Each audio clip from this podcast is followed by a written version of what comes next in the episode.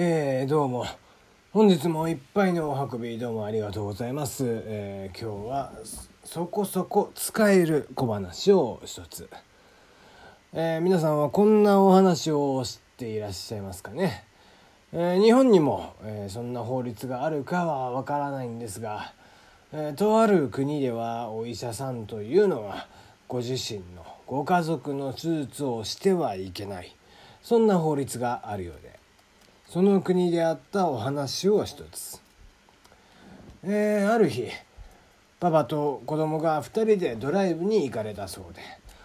その時残念ながら2人は事故に遭われたそうなんですな。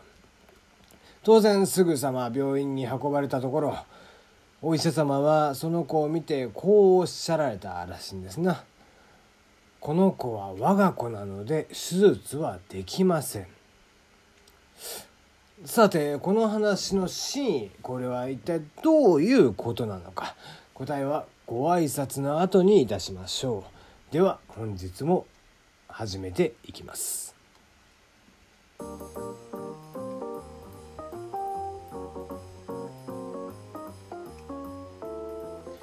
ラジオトークをお聞きの皆さんこんばんは。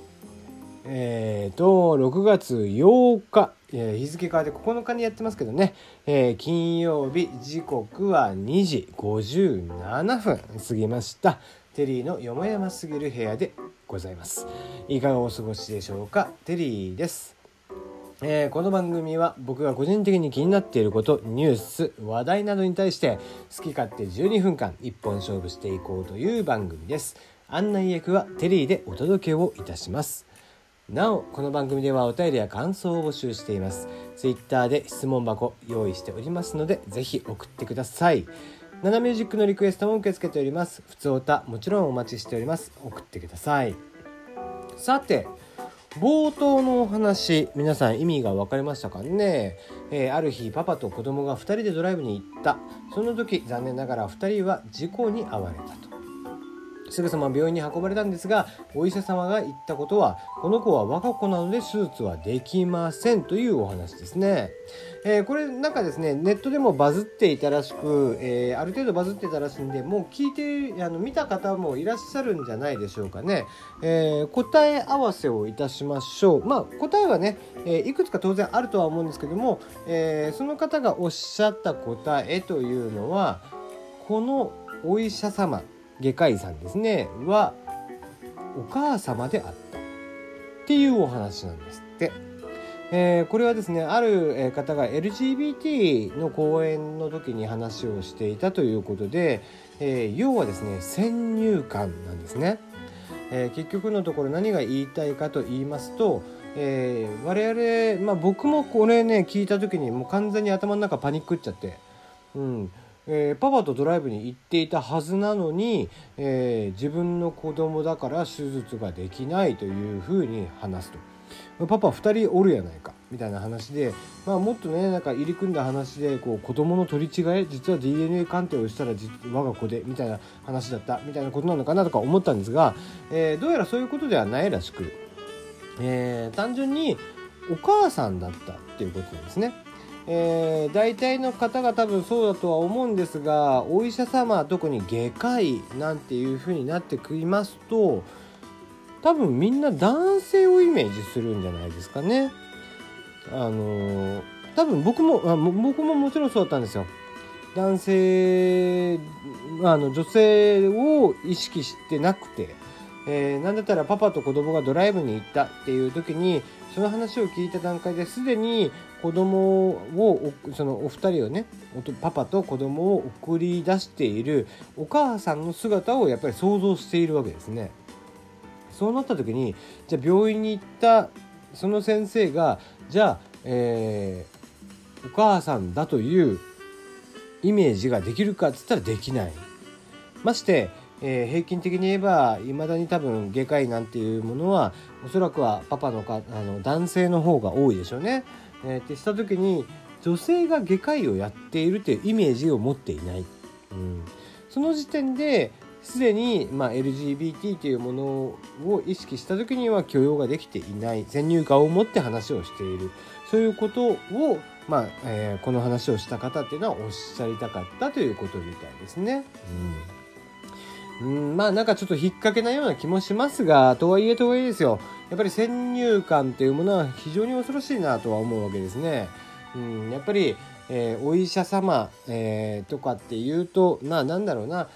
うん大体その職業の名前がつくもの、えー、お医者様もそう、えー、美容師さんなんかでもそう、えー、料理人なんていうものもそうかもしれないですね、えパッと浮かぶって言ったら、えじゃあ料理人って言ったらどんな姿を想像しますかって頭に浮かんだ方多分男性なんじゃないですかね。っていう形で、えー、まあ、社会にね対して、えー、女性がこう昨今いろいろ進出してきている進出進出っていう言葉も良くないですね、え、参入ですね、うん、参加参入をしてきている中、えそういった中でじゃあ、え男性のっていうことはなかなかね、え女性、え男性ばっかりをイメージしてしまうっていうところはあるのかなと思いますね。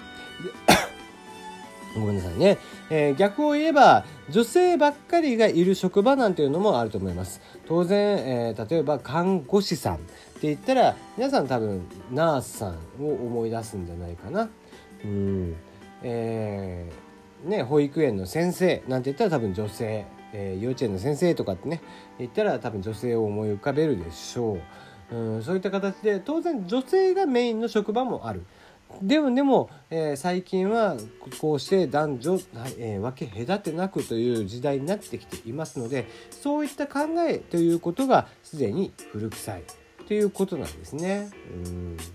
まあそんな中で、えー、これ本当はまあ昨日一昨日ぐらいで話をしたかった話ではあるんですが、えー、アメリカのミスアメリカというものがあるらしくこちらのですね、えー、まあ、